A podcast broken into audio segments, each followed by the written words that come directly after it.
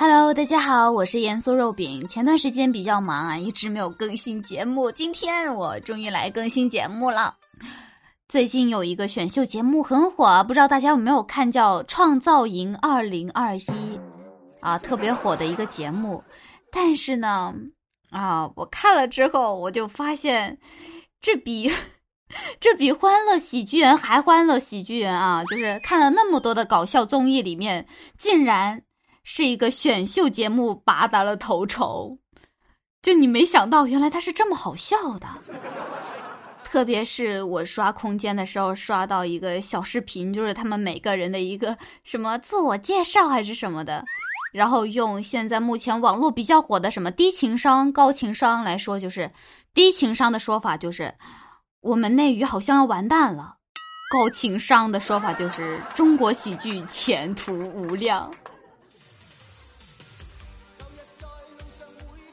当假期，我问朋友明天晚上看啥电影啊？我朋友跟我说：“哎，就贾玲演的那个《刺杀李焕英》。”我说：“这李焕英没事儿吧？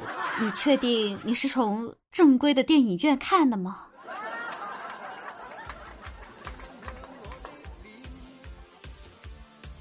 小莫爸爸看到葛小莫不认真的读书，他呢就用古人的好学的故事开导他。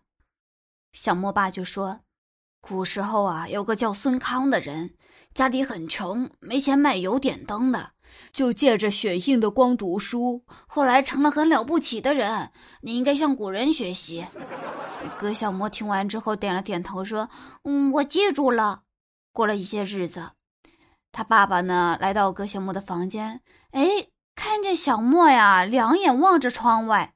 他爸爸十分生气的问他：“你咋不读书啊？”小莫就回答说：“我在等下雪呢。”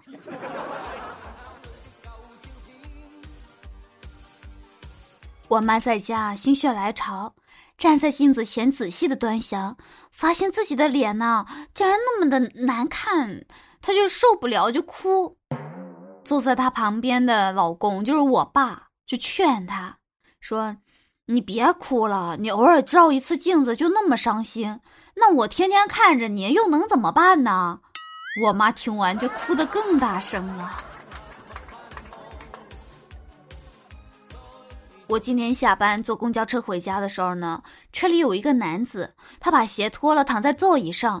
车上的人好几次让他把鞋给穿上，但是这个男子啊，都特别的蛮横的，没有理会他们。就这样过了几个站，男子要下车了，脱掉的鞋反而找不到了。旁边呢有一个小孩子，看见这个男的特别的着急，就跟他说：“叔叔，就别找了，你的鞋在前一个站就被下车的人踢下去了。”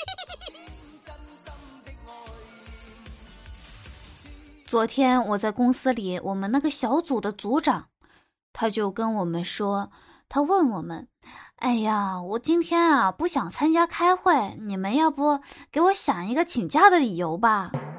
大家呢，为了博得组长的好感，都说了各种的奇葩的理由。组长呢，听着一边听一边点头啊，把一个个的这个理由都记到本子上了。记完之后，他笑得特别的和蔼可亲，跟我们说：“以上这些以后请假都不能用了。”哎呀，这这上了这组长的当呀！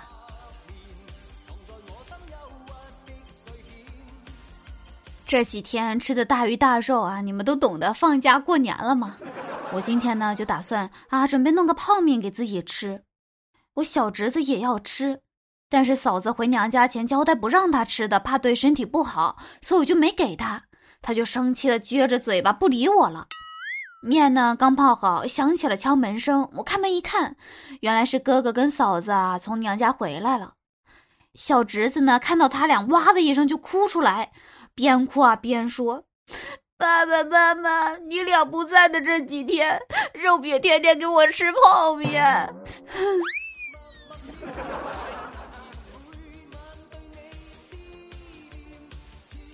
在放假之前有一个年底聚会，领导呢长篇大论了一大堆，核心内容就是夸自己做事做得很好，我们都听不下去了。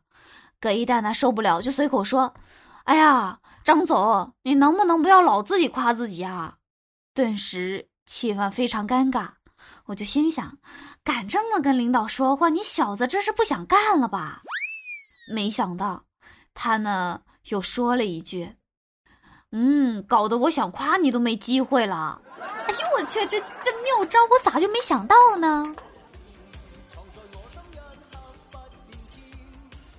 我妈这段时间啊，老是用微信来提醒我，哎，一会儿你回来把垃圾扔一下，就放门口了。我就回她，好的，我知道了。然后等到第二天，她又说，哎，肉饼，门口的垃圾扔一下，记得啊。我说，嗯。然后接下来都是这几天都是这样哈，但是他越说越简短，越说越简洁，说肉别门口垃圾，我说好，然后直到今天，他竟然跟我说肉别垃圾，这你你能不能别那么省字儿？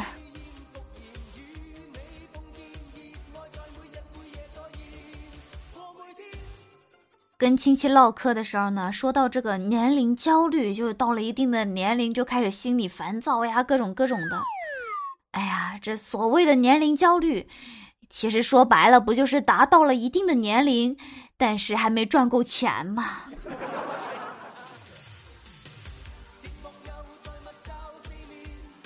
给丹对一个女同事说：“请问您是传说中的铁扇公主吗？”那个女同事就反问他：“为什么这么说啊？”“因为我觉得你的长相只有牛魔王才能配得上你。”哎，接着他就被追打了五分钟。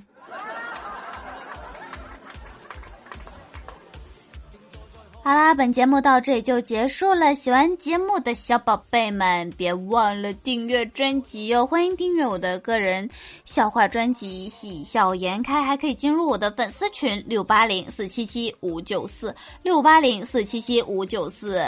关注主播主页，还有更多的专辑等着你收听哦！好了，我们下期再见，拜拜。